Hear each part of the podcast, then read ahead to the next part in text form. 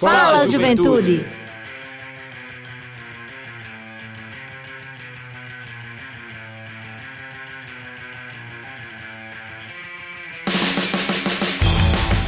Boa noite, boa noite, juventude paraibana, muito boa noite. Está entrando no ar seu programa, nosso programa, o programa de toda a juventude da Paraíba, o Fala Juventude.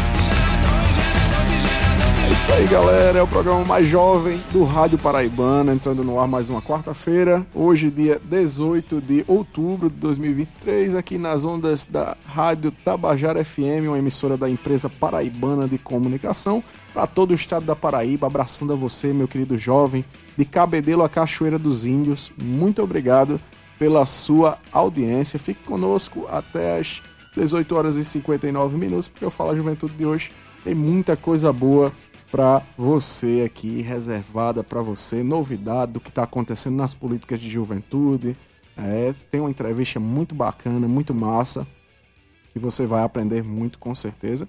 Claro, você, meu querido ouvinte da Rádio Tabajara também, que não está na faixa da juventude, mas que é o nosso convidado especial todas as quartas-feiras. Inclusive, mandar um abraço muito especial para você, trabalhador, trabalhadora, nesse momento está se deslocando do trabalho para casa, né, nesse trânsito aí, mas muitas vezes está ouvindo o rádio, está acompanhando aí a Rádio Tabajara.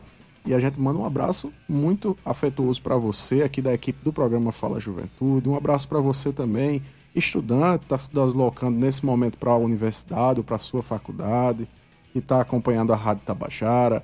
Você, motorista de aplicativo, é, motorista de táxi, motorista de ônibus, muito obrigado pela sua audiência. Um abraço aqui de toda a equipe do programa Fala Juventude. Gostaria de dar um abraço muito especial também ao meu companheiro de bancada hoje, nosso querido Marcos Pac, que está comandando a nave do Fala Juventude, que não é a nave do Transarreg, mas é tão boa quanto.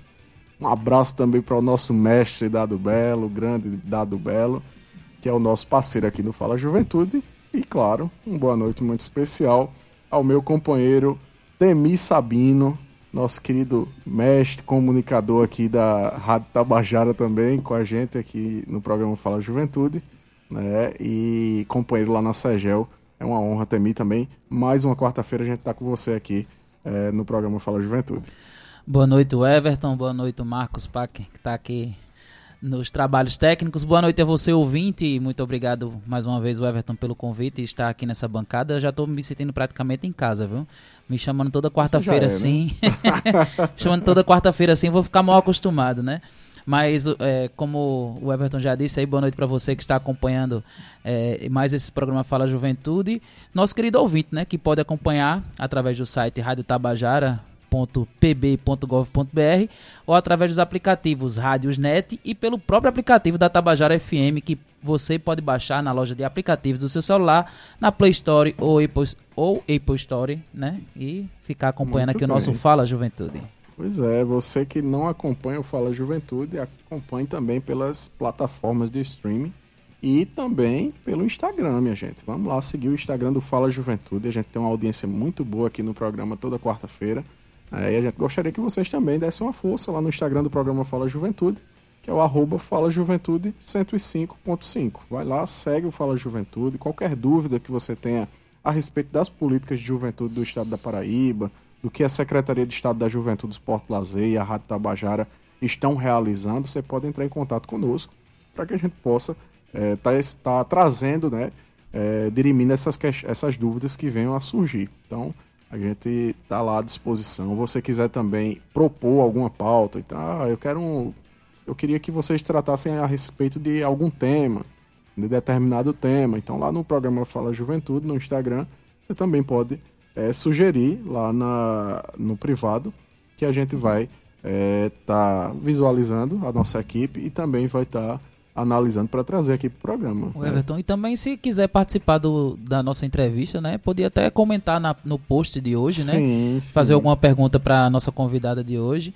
É, que a gente vai estar tá lendo aqui as perguntas que vêm do nosso telespectador, nosso ouvinte. Pois é, a nossa convidada, os que seguem o Instagram já sabem. Já estão sabendo, né? É, Para os que estão ouvindo, daqui a pouco a gente vai estar tá dizendo quem, é, quem é a nossa convidada especial Fica na curiosidade. Exatamente. Então corre lá, né, no Instagram. É. Ou vai pro Instagram, arroba Fala Juventude 105.5. Muito bem, meu amigo Temi. A nossa convidada de hoje, que a gente vai falar sobre ela daqui a pouco, ela é realmente uma pessoa muito especial. Então você que está aí do outro lado do rádio, não pode perder essa entrevista de hoje, dessa noite aqui na quarta-feira no Fala Juventude.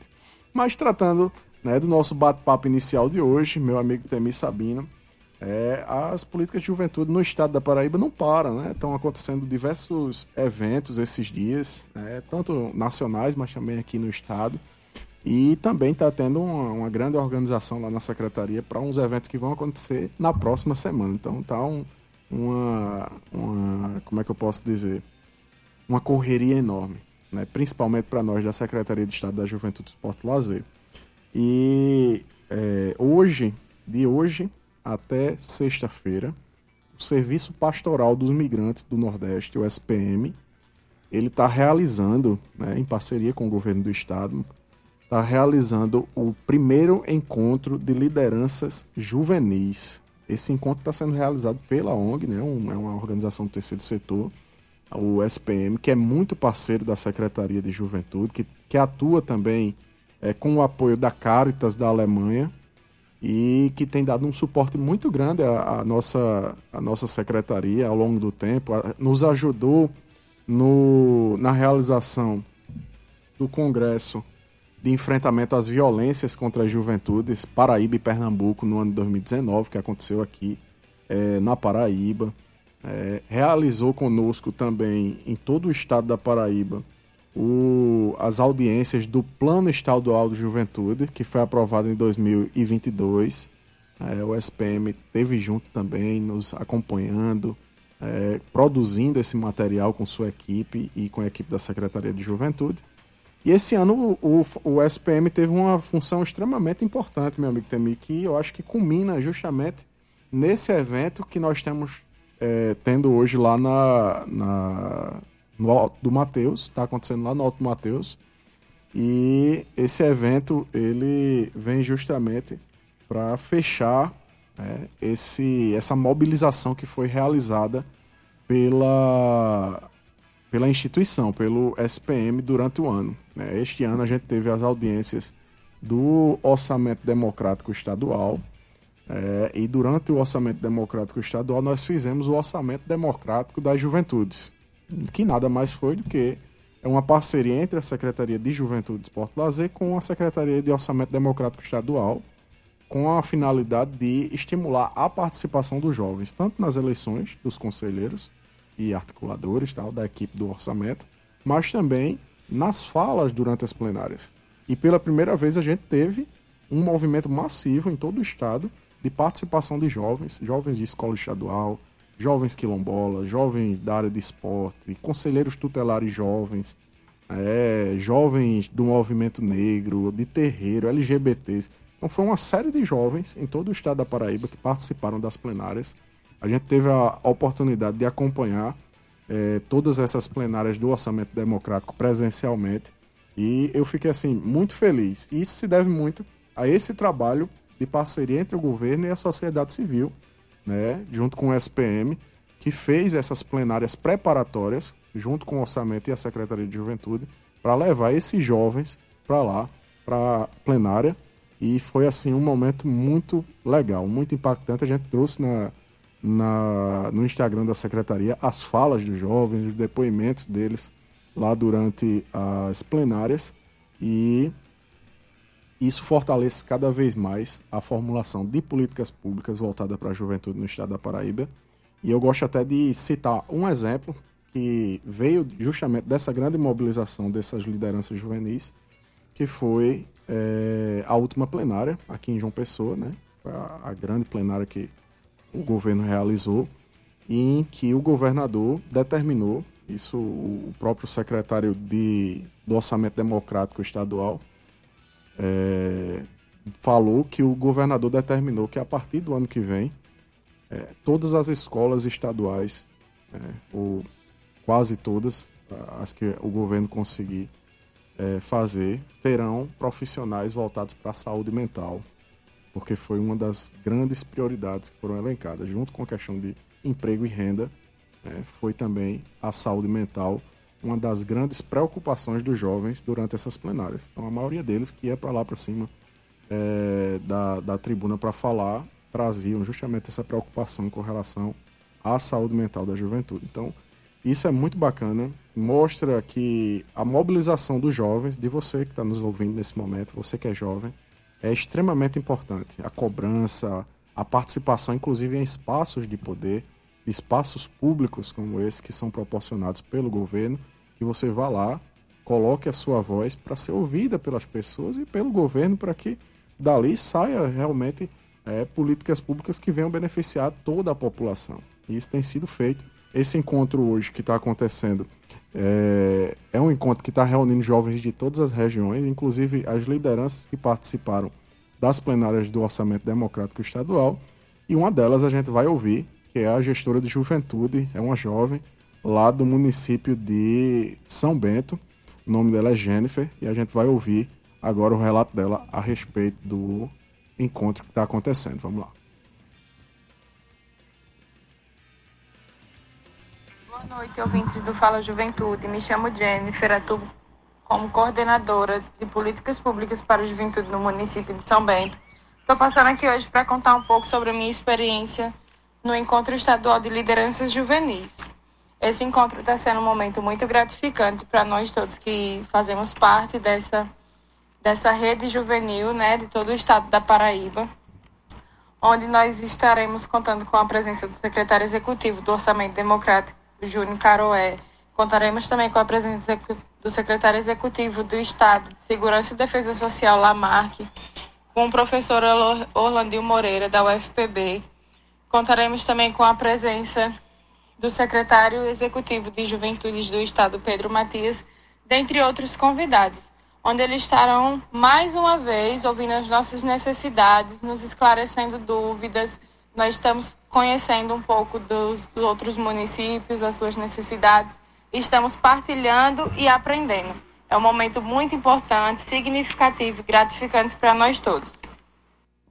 Tá o relato de Jennifer, né? Então, muito importante, um momento de construção, de aprendizado, de troca de conhecimento entre esses jovens e também de gestores a gente tem, entre os jovens, temos gestores de juventude que são jovens, que estão ali é, trabalhando também com a política de juventude na sua cidade e a gente sabe as dificuldades que a política de juventude ela tem ainda hoje no Brasil.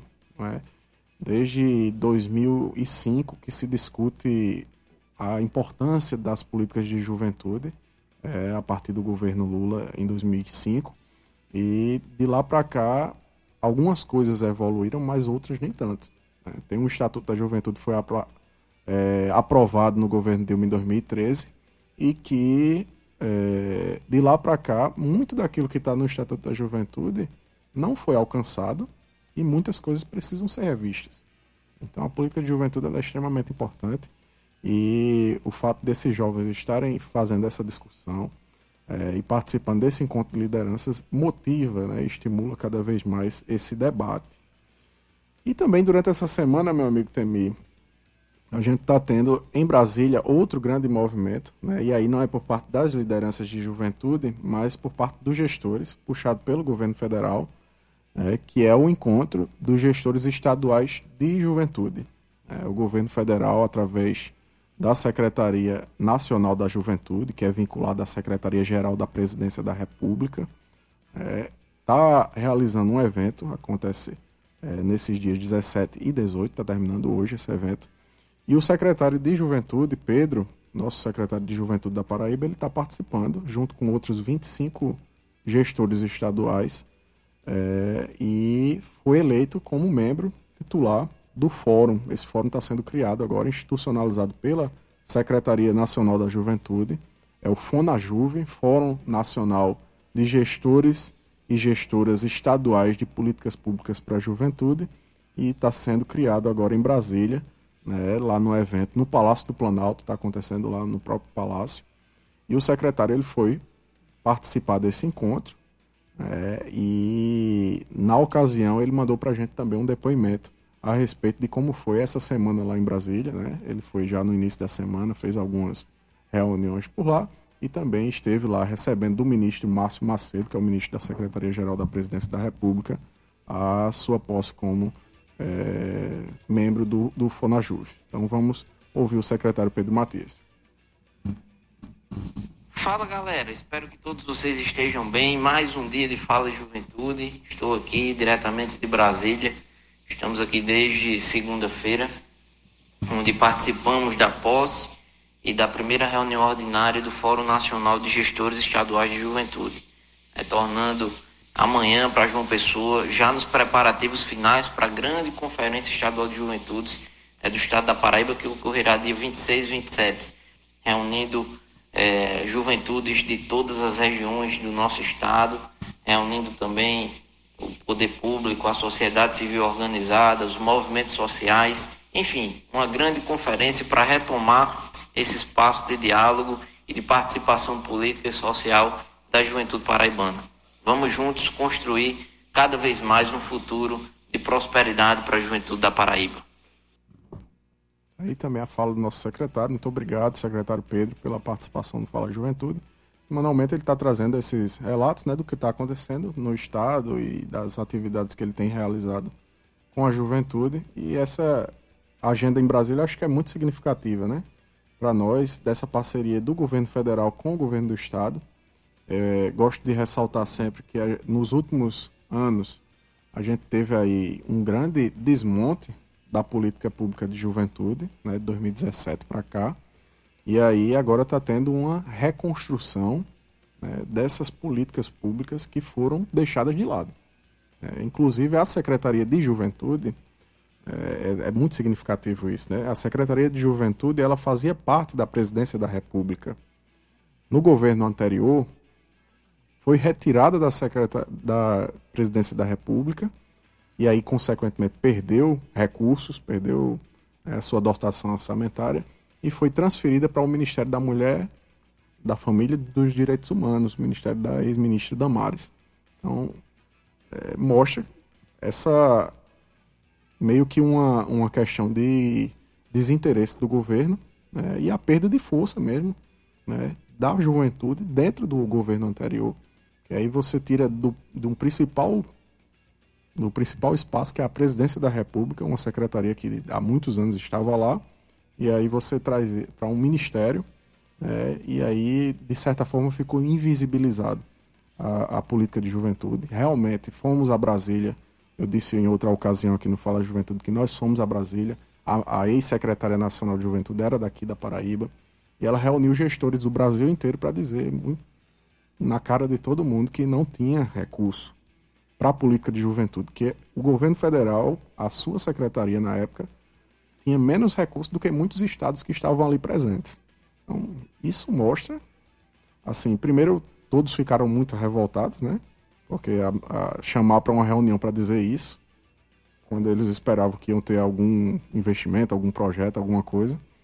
E, além do mais, mostra a fragilidade em que a Secretaria Nacional de Juventude se encontrava, inclusive para as conferências de juventude que eram para ter sido realizadas em 2019 e não foram, assim como outras conferências que estão acontecendo agora no Brasil, é, não tinha nem recurso para realizar essas conferências. Então não estava previsto no orçamento é, realização de conferências de juventude. Então isso é muito crítico, é muito, muito preocupante, né? mas que bom que o atual governo está se propondo a discutir as políticas de juventude, a reestruturar a política de juventude e trazer de volta a juventude para o centro do debate. Né? Quem sabe daqui a uns anos até criando um ministério voltado para a juventude, específico, como a própria Secretaria-Geral da Presidência da República é, tem o status de ministério. Quem sabe a Secretaria Nacional da Juventude, com a força dessa conferência que vai acontecer, é, tenha também é, essa oportunidade.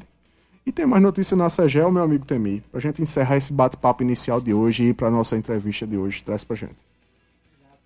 É, hoje pela manhã, né, nessa quarta-feira, é realizada uma reunião na Secretaria de Estado é, da Educação entre o titular da pasta, Roberto Souza, e o responsável da Secretaria de Estado da Juventude, Esporte e Lazer, Lindolfo Pires, teve o objetivo de disponibilizar o ginásio do Centro Estadual de Formação de Professores para o projeto Centro de Excelência Loterias Caixa de Ginástica.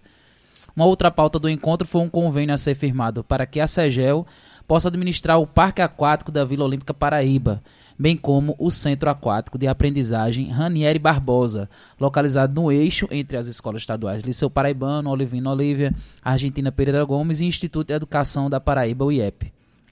E temos uma fala do, do nosso secretário Lindolfo, né? Abre aspas. Quando foi realizado o pedido por parte da federação para que as atletas desse projeto possam ter um local específico, foi realizado um diálogo junto à Secretaria de Estado é, da Educação, que de pronto foi atendido pelo secretário Roberto. O governo do estado preza em desenvolver todas as modalidades esportivas e agora a ginástica terá um local próprio. É, o secretário Roberto também respondeu, né, deixou uma fala para nós, é, visando contribuir com a gestão estadual como um todo. A CEGEL, através de um termo com a, com a educação, vai ficar responsável por toda a administração e operação dos parques aquáticos, tanto da Vila Olímpica Paraíba como a do complexo do Liceu Paraibano. Assim, as demandas poderão ser concentradas na pasta da SEGEL, que tem a responsabilidade de cuidar do esporte, do esporte no Estado. O secretário concluiu, né? Sobre o espaço para o ginásio, a presidente da Federação Paraibana de Ginástica, Maria do Carmo Oliveira, destacou que, abre aspas, a entidade só tem que agradecer ao governo do estado por ter disponibilizado o local para esse projeto, que abrange muitas ginastas e, sobretudo, as da artística, que praticamente estavam sem local de treinamento, uma vez que as da rítmica já realizavam as atividades no ginásio 3 da Vila Olímpica, disse a presidente. Quer dizer, mais uma reunião que é, abrange, né, mais ainda a Secretaria de Esporte, né, para é, facilitar, vamos dizer assim, né, o desenvolvimento dos atletas na Paraíba, né, uhum. tanto, tanto na ginástica, recebendo esse, esse projeto, né, que é o projeto Centro de Excelência Loterias Caixa de Ginástica. E como também na questão da Vila Olímpica Paraíba do, do centro do Parque Aquático, né, para fomentar mais ainda os esportes aquáticos na Paraíba com investimento e com, com a Secretaria de Esporte junto, né? Isso. Porque estava na, na parte da Secretaria, Secretaria Educação, da Educação, né? mas veio agora para a Secretaria de Esportes né, na, nas mãos do nosso secretário titular Lindolfo Pires e também do executivo Arlen Vilarim. Perfeito, perfeito. É, eu acho que é um passo importante, né? Com certeza. E, e ficava naquele negócio, tipo, é, administração, uma administração repartida, né? Entre a Secretaria Exato. de Educação e a Secretaria de Juventude, Esporte e Lazer. E aí é, é bem melhor que a, a, própria Secretaria de Juventude, Esporte e Lazer, que inclusive está lá no espaço, Exato. possa administrar né, o, o, o, o Parque Aquático, o Centro Olímpico, né, que é a Vila Olímpica Paraíba, é, e que é um orgulho para toda a cidade de João Pessoa, para toda a nossa grande João Pessoa e para o estado, né? Vem jovens do estado, de todas as regiões do estado, treinar aqui, é, como Petrúcio, né, que é um, um, um jovem para-atleta e campeão paralímpico, né? E o melhor do mundo na, na área dele. Então, isso mostra também essa força né, que tem ganho ao longo desses últimos anos essa questão do esporte e, e até da própria Segel, né, Temir? Exatamente. E, e, é um equipamento do Estado que, que tem portas abertas para tudo, né? Para a população em geral, né? Como, com aulas né? de, de várias modalidades, com preço pequeno em relação a, a, outros, a outros, vamos dizer assim, outras escolinhas aí afora, uhum. né? E a Vila Olímpica tem as portas abertas para a sociedade em geral, né? Para receber até um espaço de caminhada, né? Você sim, caminha sim. lá tanto pela manhã como no final da tarde. Então, assim, é muito bom a gente ver é, o Estado, o governo do Estado se preocupando, quer queira, quer não, com a saúde do, do, do uhum. da sociedade, né? Ajudando cada vez mais o, a, a, o desenvolvimento do esporte no estado da Paraíba. Perfeito. São 18 horas e 26 minutos. Você está ouvindo o programa Fala Juventude, o programa mais jovem do Rádio Paraibano, que é uma iniciativa da Secretaria de Estado da Juventude, Esporte e Lazer, em parceria com a empresa paraibana de comunicação, através da sua, da nossa, da querida Rádio Tabajara FM. E meu amigo Temi, a gente encerrou esse nosso bate-papo inicial. Eu acho que o pessoal está em casa ansioso para saber quem é a nossa convidada de hoje. Exatamente. É, ela que é servidora pública, graduada em filosofia, especialista em gestão pública, mestra e doutora em ciências das religiões pela UFPB, É pesquisadora do grupo Raízes, grupo de estudos e pesquisa sobre religiões mediúnicas, no CNPq e UFPB, na linha de religiões afro-brasileiras. Trabalhou no doutorado com a temática da filosofia africana e escreve a coluna Política e Religião no blog Política por Elas. Seja muito bem-vinda, Regina Negreiros. Uma boa noite para você. Boa noite, boa noite a todos, todas e todos que estão em casa nos acompanhando. Boa noite, meu querido amigo Everton, amigo de muitos anos, de muitas lutas. Né? Boa noite, Marcos. Boa noite, Temi. Agradeço aqui a oportunidade para a gente estar tá falando sobre esse próximo lançamento. Estive aqui no primeiro, né? Foi, exatamente. E agora para o segundo. Perfeito, minha amiga Regina, muito boa noite a você. Obrigado por, por vir ao nosso programa mais uma vez e trazer né, esse brilhantismo, essa, essa energia boa que você traz sempre aqui para o programa Fala Juventude. Quando a Regina veio aqui, Temi, a primeira vez, foi assim que o programa surgiu, em 2019. Uhum. Então, inclusive foi no período de carnaval. Foi. A gente fez, ainda era no horário das 20 horas, na, quarta, na quinta-feira. É, e hoje a gente está na quarta-feira, na hora das 18 horas, né? Então, uma, uma outra galera. Eu queria, Regina, que tu falasse um pouco para a galera a respeito de você, inclusive para esse público, né? Que é diferente daquele público das Sim. 20 horas, né, para que a galera te conheça um pouquinho, além da, dessa apresentação que a gente trouxe, por que tu pesquisa essa temática, né? Você é servidora pública, mas de onde, né? Fala um é... pouquinho para a gente. Então, eu sou servidora do Instituto Federal da Paraíba, o IFPB, é, e foi lá, inclusive, que nos conhecemos, né, nas lutas de lá. É, sou formada em filosofia e por conta do forte eurocentrismo que domina a academia, eu fui fazer uma pós-graduação em outra área, que é a ciência das religiões, porque eu queria estudar um pouco mais profundamente as religiões afro-brasileiras. Uhum.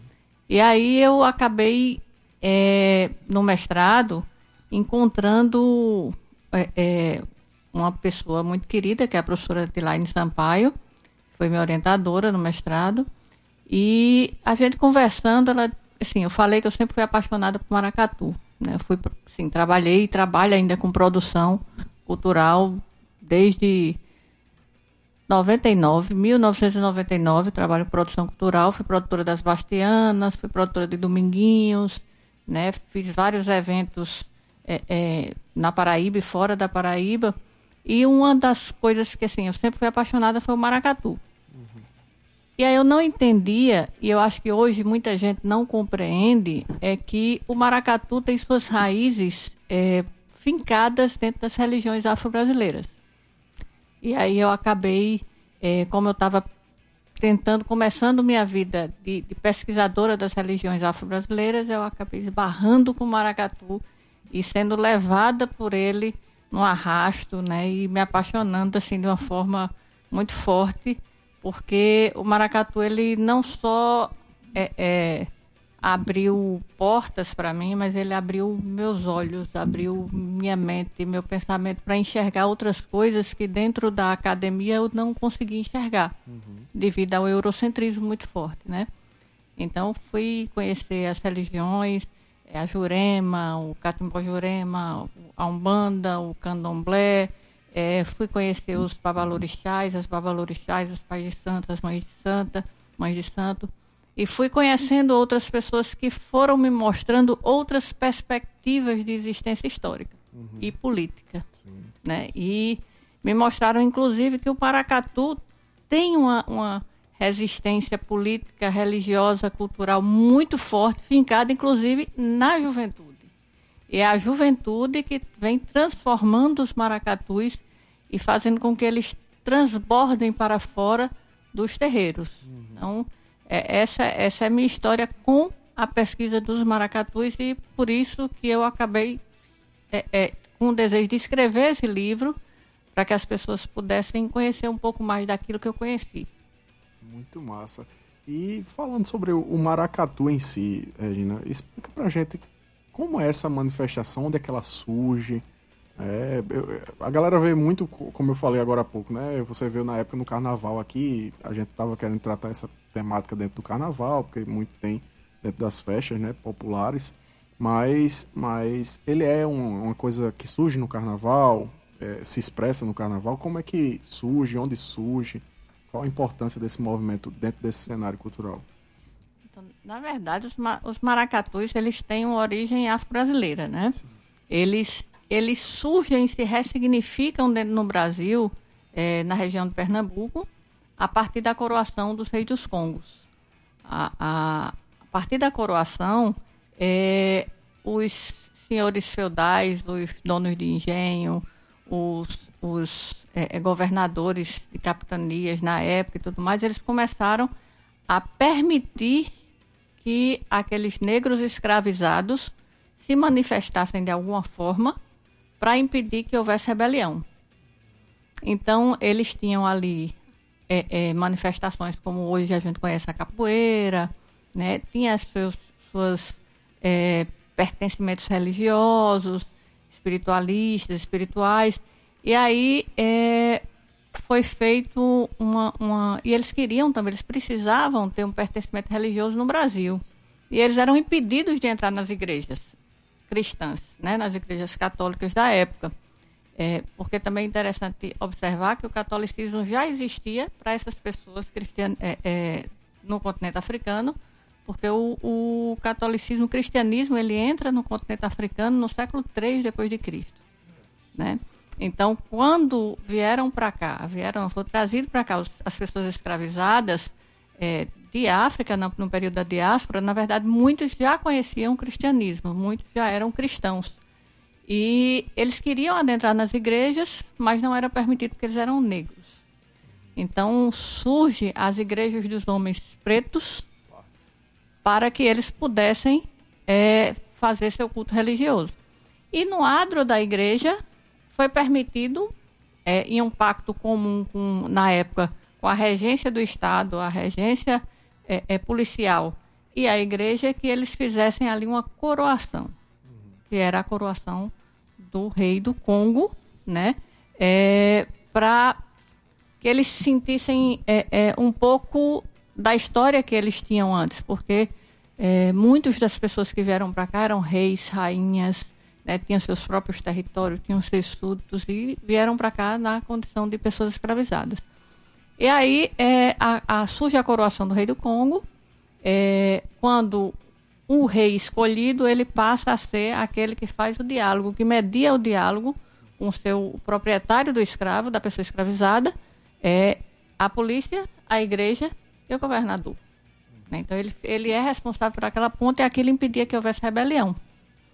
Então, o maracatu, ele surge dessa expressão de coroação, é, inclusive a corte que a gente vê no maracatu, por exemplo, se você for em, em Pernambuco, você vai ver uma corte com aquelas roupas pomposas, né, que são, na verdade, roupas que eram dadas pelos donos das pessoas escravizadas para que eles pudessem fazer o cortejo. E eram roupas europeias né, da corte europeia.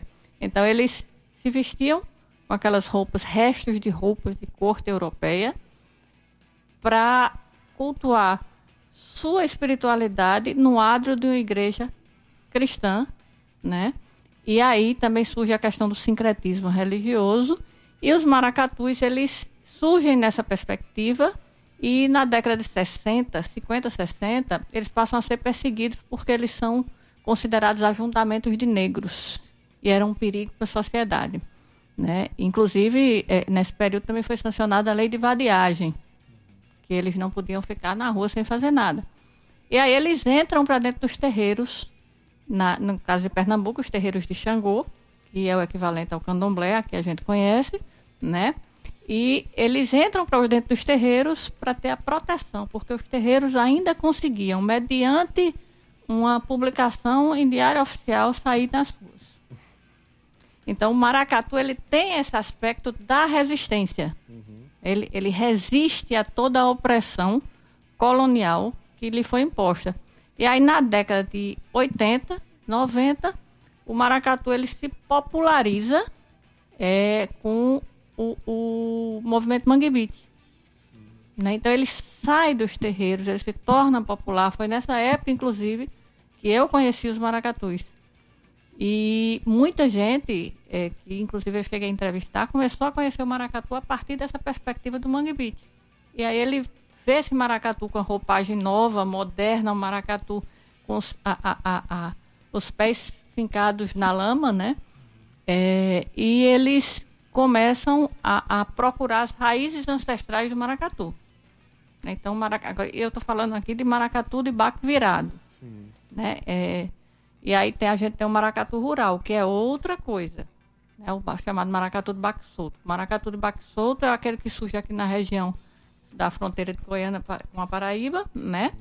E ele surge já das aruendas, é, é, tem a influência também do maracatu, tem influência de diversas outras culturas, mas ele é é o chamado maracatu rural, porque ele nasce ali nas plantações de cana. Ele não tem esse aspecto da resistência negra, nem essa relação é, fundamentalmente forte com a, os terreiros de matriz de, de religiões de matriz afro-brasileira. Então esse, esse rural ele é mais, talvez mais voltado para a questão da herança europeia, difere do maracatu ele tem a, a, a pegada mais, sabe, daquela história do, do sabe a história do catolicismo popular hum.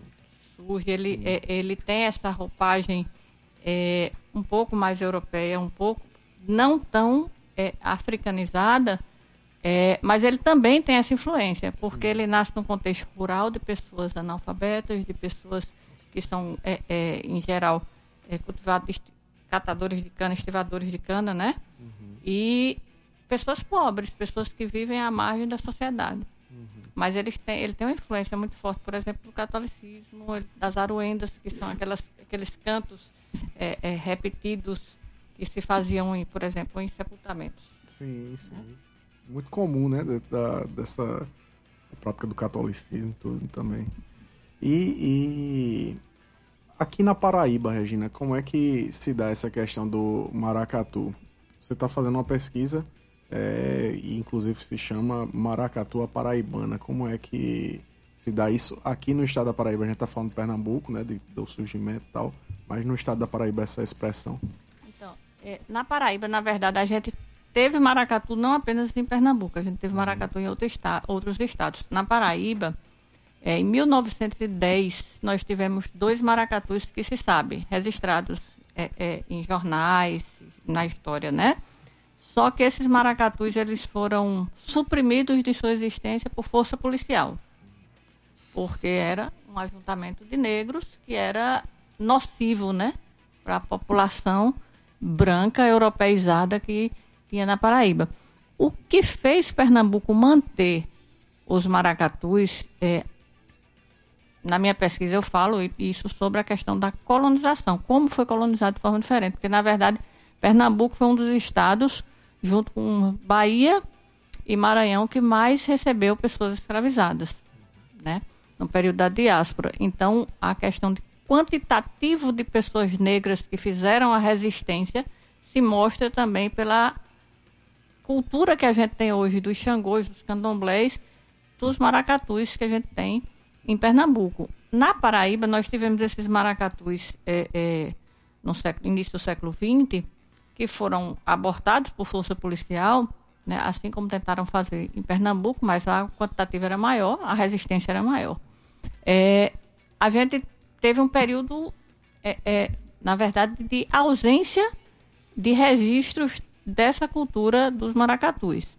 É, no entanto, é, no, com a, a, história do Mangue Beat, né, é, a gente começa a ter grupos percussivos na Paraíba. Então, no, no, por volta de, de final dos anos 90, início dos anos 2000, nós tivemos assim um, uma explosão de grupos percussivos na Paraíba. E esses grupos percussivos foram responsáveis por começar a fomentar a cultura dos cocos, das cirandas, dos maracatus. E foi nessa perspectiva, inclusive, que surgiram é, vários grupos, como Pau Daim Doido, As Bastianas, é, é, Cabroeira, e outros grupos que surgiram naquele cenário. Né? E, inclusive, eu cito esses, essas bandas no, no, no meu texto, né? No, no, livro. E aí muitos grupos começam a surgir, muitas pessoas começam a conhecer um outro lado da história dos maracatus da Paraíba. Com, esse, com essa história, em 2008, é, uma pessoa chamada Fernando Trajano, que é conhecido como Mestre Fernando do Maracatu Pé de Elefante, ele começou a conhecer o maracatu através do Mangue. E ele fazia já um, um, um, alguns instrumentos de percussão, era percussionista, e ele começou a querer conhecer um pouco mais do que era esse maracatu que vinha de Recife. E aí ele conheceu os maracatus de baque virado, que são maracatus nação em Pernambuco. Nação porque eles têm ligação, assentamento em terreiro de Xangô Candomblé, ou Umbanda. E aí surge em 2008 o primeiro maracatu desse período, desse novo período, na Paraíba, que é o maracatu Nação Pé de Elefante, que é ligado ao terreiro é, o terreiro Ileaxé Xangô Godô em Mangabeira, que é, é liderado pelo pai Beto de Xangô. Então, a partir dele, depois surgem outros maracatus, como o coletivo Maracastelo, o Maraca Grande, e aí hoje nós temos, salvo engano, oito maracatus é, na época da pesquisa, mas eu já vi mais recentemente que começaram a surgir outros maracatus.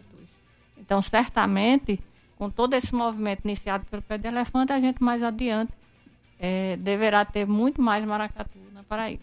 Quem sabe até no interior, né, Regina? Se, se isso ficar. Sim, ganhar tem um, mais força. Tem um, um, um maracatu em Puxinanã. Hum, olha aí. Puxinanã, chamado Filhos de Seu Zé.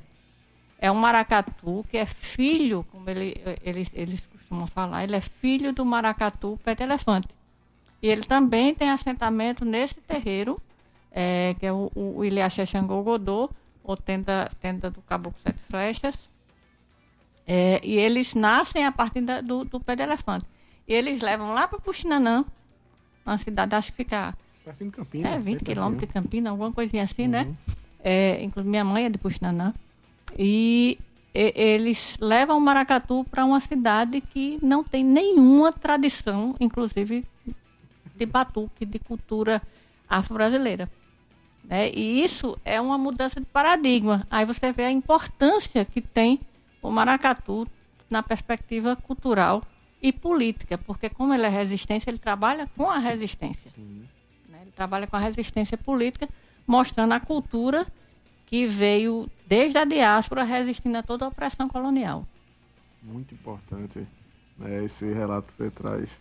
E quando você estava falando, eu estava lembrando aqui é, a respeito de a disciplina que a gente está tendo lá no curso de História com o professor Ângelo Emílio, que é o Laboratório de História, Ensino de, de Patrimônio, né? essa questão do patrimônio histórico cultural. E a gente fez um tour né, com o professor, um estudo do meio, na verdade, como ele chama, lá pela região ali do Centro Histórico de João Pessoa, né? e principalmente ali na região do, do ponto de 100 réis. A gente parou quase uma hora e meia no ponto de 100 réis num sábado, acho que foi o sábado retrasado, e a gente estava estudando justamente as diferenças daquele lugar ao longo do tempo, né? o que mudou naquele lugar, é, que era majoritariamente um espaço do povo negro no estado da Paraíba, na, na cidade da, da Paraíba, na né? antiga cidade da Paraíba. E ali tinha justamente a igreja de Nossa Senhora do Rosário dos Pretos, que foi demolida para passar o viaduto da Másio Franca, dava de frente para o lado do para a Rua Padre Azevedo, né, descendo ali para o lado da integração. E o professor relatava que esse espaço era justamente onde eu acredito essa manifestação acontecia também.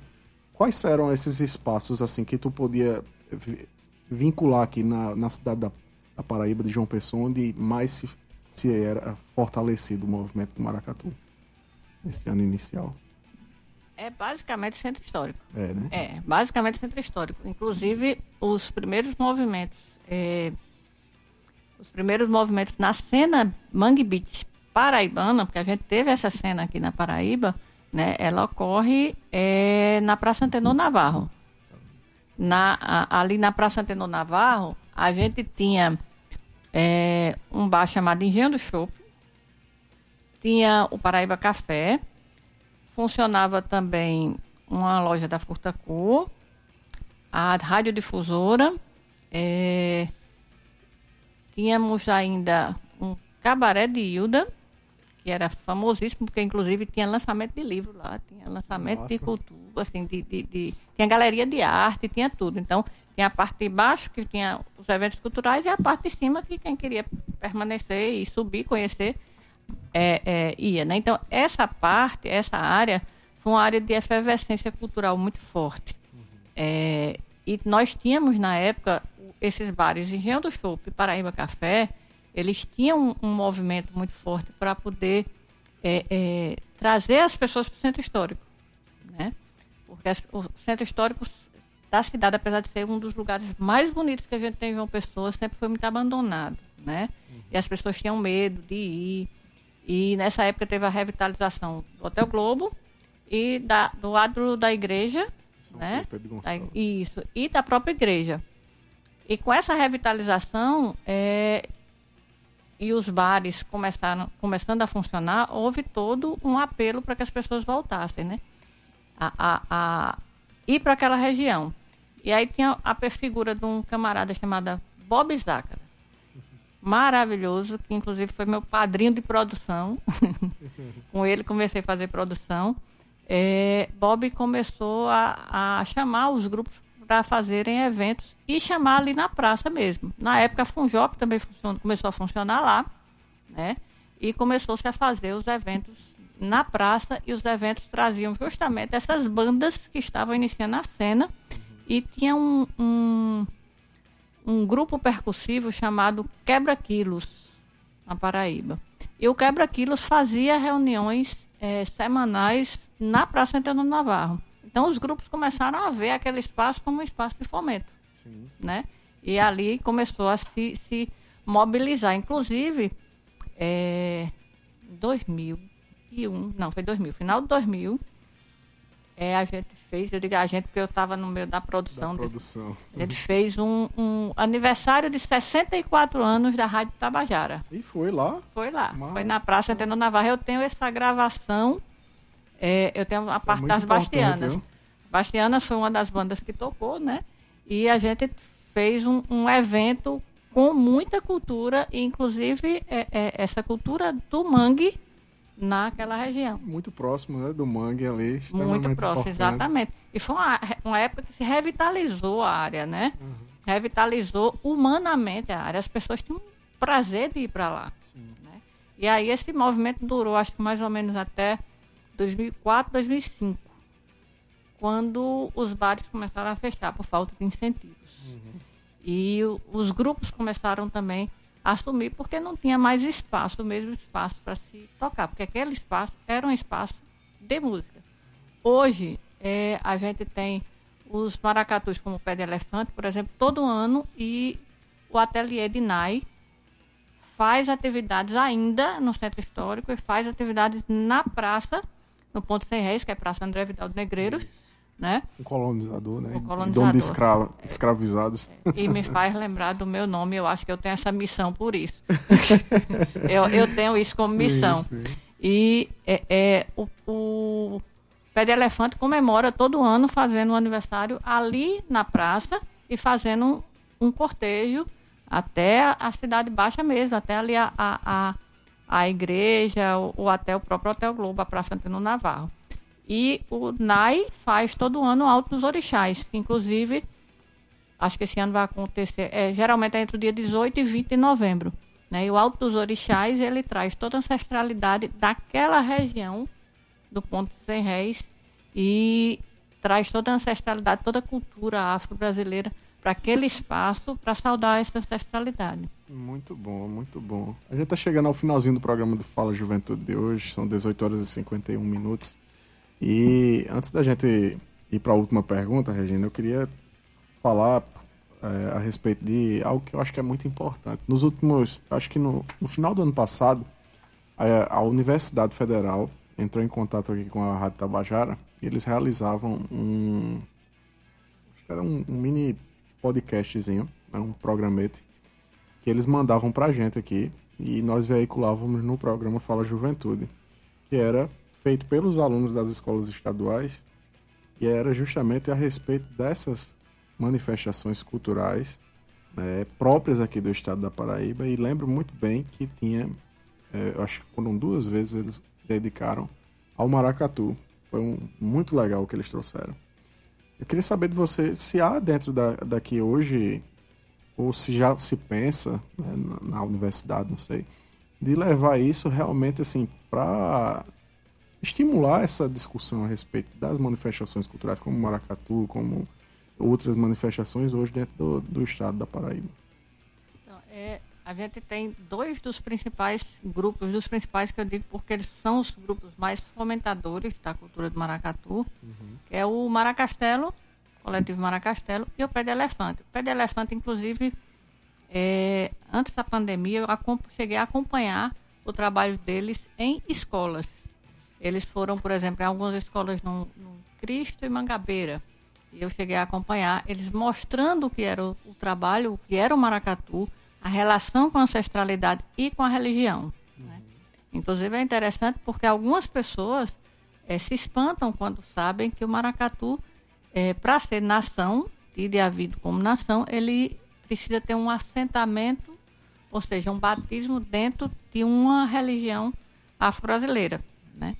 Então, assim, eu vi algumas caras espantadas das pessoas e, e, é interessante porque você consegue quebrar os paradigmas, quebrar os preconceitos. A pessoa gosta de maracatu, vai atrás de maracatu, mas quando descobre que o maracatu está ligado a, a, a um orixá, aí a pessoa não, é isso, isso é cultura, isso é diversidade, né? Isso é Brasil, né? Pois é. E o Maracastelo, o coletivo Maracastelo, através da figura de Ângela, Ângela Gaeta, que é a... foi ela que estava coordenando o projeto. Pronto, Ângela, é, Ângela Gaeta é, é uma lutadora, né? E é uma mulher que quebra paradigma, porque ela é mestra de maracatu. Uhum. Né? O maracatu, nesse aspecto, ele é, é ainda muito patriarcal. E Ângela quebra esse paradigma, é uma mestra de maracatu e ela tem relação, ela tem editais com a UFPB, hoje com o IFPB, buscando levar o, o maracatu para as escolas, para fomentar a cultura do maracatu e para entender essa relação do maracatu com a negritude e com a juventude. Né? Inclusive, no lançamento do livro, teremos o Maracastelo, e teremos o pé de elefante abrindo alas lá no Café da Energia. Eu queria que você falasse assim rapidamente mais sobre o lançamento do livro, né? Convidando a galera aí para então, estar tá presente. É, o livro Maracatu, a Paraibana, no Baque Virado das Encruzilhadas, Inclusive, eu trouxe aqui um para vocês. Eita, aqui, é massa, primeira obrigado, mão. Ninguém tem ainda, porque não foi lançado. é, ah, exclusivo. Né? É exclusivo, pois é. A gente vai ter a participação de dois dos grupos pesquisados, né? Que foi o Pé de Elefante e o Maracastelo. É, vamos ter ainda a apresentação artística de uma dançarina Lady Vilma. É, e depois nós teremos a presença do pai Beto Xangô, uhum. da mestra Dossi, que é da escola Olho, é, é, Escola Viva Olho do Tempo, que é que tem um maracatu de crianças Sim. e faz um trabalho belíssimo de educação musical com as crianças. A professora Delaine Soares Sampaio, minha orientadora, né? E vamos ter muita festa, é uma noite para saudar a ancestralidade, né? Então vai ser dia 26, quinta-feira, a partir das 20 horas, no Café da Energisa, uhum. lá no, na Energisa Cultural, e lá tem estacionamento. Então, assim, as pessoas que chegarem vão chegando e ficando à vontade, que eu acho que vai ser uma noite muito bonita. Vai ser top demais. Como foi da última vez que você lançou o livro lá foi também, boa, que foi, foi muito bom. Demais. Ética, serviço público, né? Foi eu ética, ética, educação e serviço público. É, exatamente, eu lembro, estava presente. E o Fala Juventude se fez presente. Vamos marcar eu também. Vamos embora. Todo mundo lá, tem as fotos para provar. 18 horas e 56 minutos. Muito obrigado, Regina, mais uma vez por você ter nos dado essa honra de estar com a gente aqui no Fala Juventude. Eu queria só dar uma adendo que eu fiquei o tempo todo calado porque é uma aula, né? É, foi uma aula. Eu, eu nem me atrevi. eu só fiquei ouvindo vendo essa aula que foi hoje sobre maracatu aqui, né? No nosso programa. Desde já agradeço, né? Também já, a gente agradece a sua presença aqui. Obrigada, obrigada a todos, todas, todos em casa que assistiram ou que vão assistir depois, né? Não sei se fica, fica ainda, Sim, né? No podcast. É, obrigado, Marcos, obrigado, Temi, obrigado é, é, por, por proporcionar esse momento, né, o Everton, que a gente falar de cultura é sempre muito bom, falar de juventude é sempre muito bom. E você, assim, que é uma figura especialíssima para mim, e tenho sim, muito carinho, é, tá junto, assim, e fazendo esse, esse convite à população é algo que para mim é, é muito é, prazeroso e de muito orgulho. Ver você falando assim hoje, eu, caramba, conheci o Everton. No grande né? Cara, É verdade. Muito É obrigado, minha amiga. Temi, será que dá tempo falar ainda de cultura hoje? No spoiler? Ligeirinho, ligeirinho. O spoiler da semana, a programação do seu fim de semana tá repleta de novidades e nós trazemos elas para você aqui no seu Fala Juventude. Nesta sexta, às 10 da manhã, tem mostra de arte e cultura no auditório 411 do CCHLA, Campus 1 da Universidade Federal da Paraíba, apresentando o espetáculo teatral Agreste com Fabiola Ataíde. Já à noite, no Tribus Bar, também aqui pertinho da UFPB, tem um projeto Reggaezinho e a Sexta do Reggae, com especial Tribo de Já e Rapa, por Diego Fragoso e DJ Mr. M. Sábado tem Goiabada Cascão com brasilidades, grooves e beats sensacionais. A partir das 16 horas no Caravela Cultural, com Ortiz, Fornox, Felipe Bandeira e muito mais. Está imperdível. Everton Correia. E a frase da semana, por favor? A frase da semana é do líder espiritual escritor indiano Osho, que diz o seguinte, abre aspas, Uma pessoa feliz não precisa de religião, não precisa de nenhum templo. Para ela, todo o universo é um templo. Fecha aspas.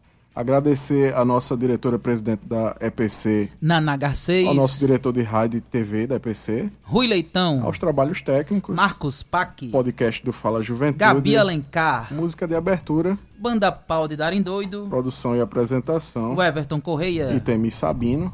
direção do Fala Juventude, o Everton Correia. Vamos embora. Até quarta-feira. Um grande beijo pra você. Valeu. Valeu.